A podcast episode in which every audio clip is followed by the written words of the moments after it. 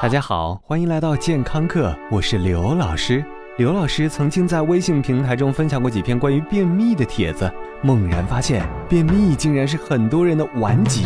有些人看起来光鲜亮丽、面带春光，但实际上可能正因为便秘而痛苦不堪。此时他们的内心戏真的没有人能懂啊！你幸福吗？我姓曾。要知道，便秘的朋友并不都如老中医所说的那样面带屎色，所以刘老师想说，请善待我们身边每一个人，因为他们可能正在饱受便秘的困扰。便便为热。除了人群之广泛，另一个令刘老师较为惊奇的发现是，很多人对于肠道健康有着非常令人费解的歪曲了解。要怪，还真的要怪那些成天拉着全家老小在电视上鼓动大家清肠排宿便的泻药厂家们。洗澡啊！有人觉得开塞露是个好东西，没有动力了，那就润滑一下菊花。有人认为所谓的古方清素便茶是好东西，天天喝，天天有的拉。上午喝，下午通，轻松痛快。还有人认为泻药是不得已之选，反正已经拉不出来了，干脆我们就彻底投靠泻药了。抱有以上这三种想法的同学将面临最大的问题，就是恶化自己的排便能力，直到不借助外力就没有办法排便的悲惨地步。试想，如果突然老板派你出差，没有时间准备开塞露怎么办？所以说，肠道问题只能靠调理解决，疏通只能解决马桶的烦恼。今天我们的健康课要与大家讨论的就是对于肠道至关重要，但是通常却被大家忽略的东西——膳食纤维。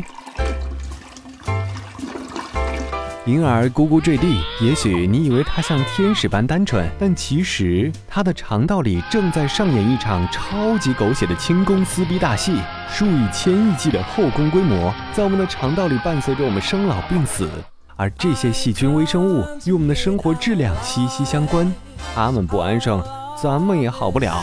细菌们的福祉直接关系到二型糖尿病、癌症、心血管疾病的发生概率。而近些年的研究显示，能逗乐这些细菌微生物的小主，那就是膳食纤维了。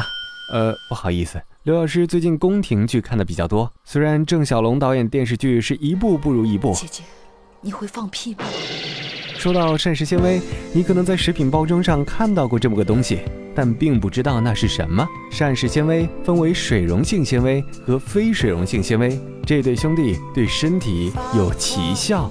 刘老师在这儿可不是向你推销保健品来着。膳食纤维之所以神奇，是它们并不能被人体吸收，所以几乎可以不算热量，但仍能被身体所重用。水溶性膳食纤维尤其神奇，但其实也很普通。它们能遇水变成黏黏的东西，不仅润润滑，而且容易发酵，能被肠道中的细菌随手利用起来，同时还能降低血液中低密度脂蛋白胆固醇，也就是我们所说的坏坏的胆固醇，帮助心血管健康。而它的兄弟。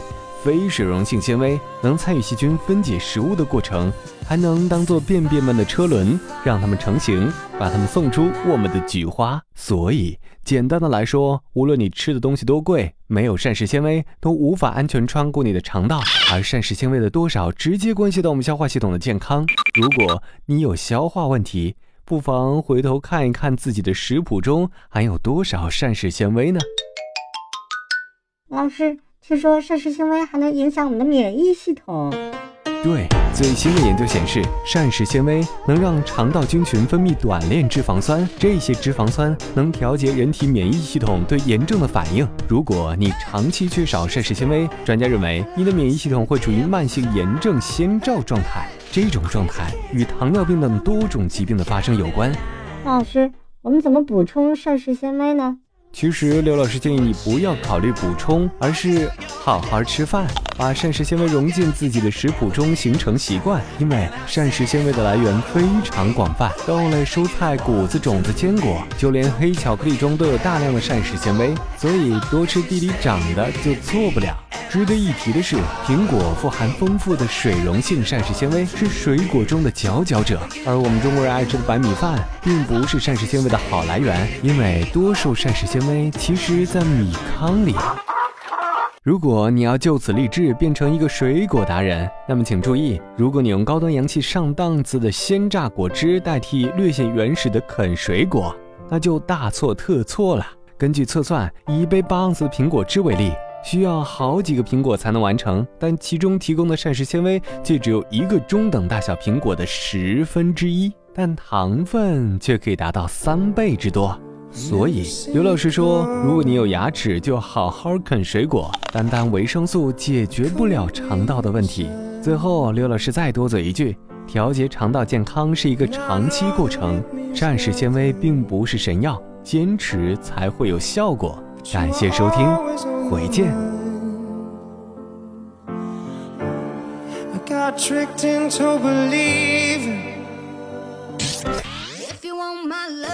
刘老师又回来了。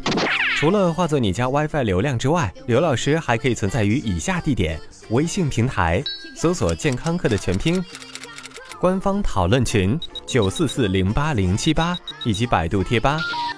回见喽！记得有句话叫做“春蚕到死丝方尽，蜡炬成灰泪始干”。原来这句话就是形容您的。老师，请收下我的膝盖。滚滚滚滚！谁要你的膝盖？刘老师要的是打赏。嗯，喜马拉雅开通打赏功能了。如果你喜欢刘老师，喜欢刘老师的声音，刘老师的才华，刘老师的美貌，或者你就喜欢健康课这渐渐的酸爽，就猛击打赏按钮，给刘老师加血加血加血。对了，别忘了关注健康课官方微信平台，更多内容，更多精彩，回见。最重要的就是要银子赏下去。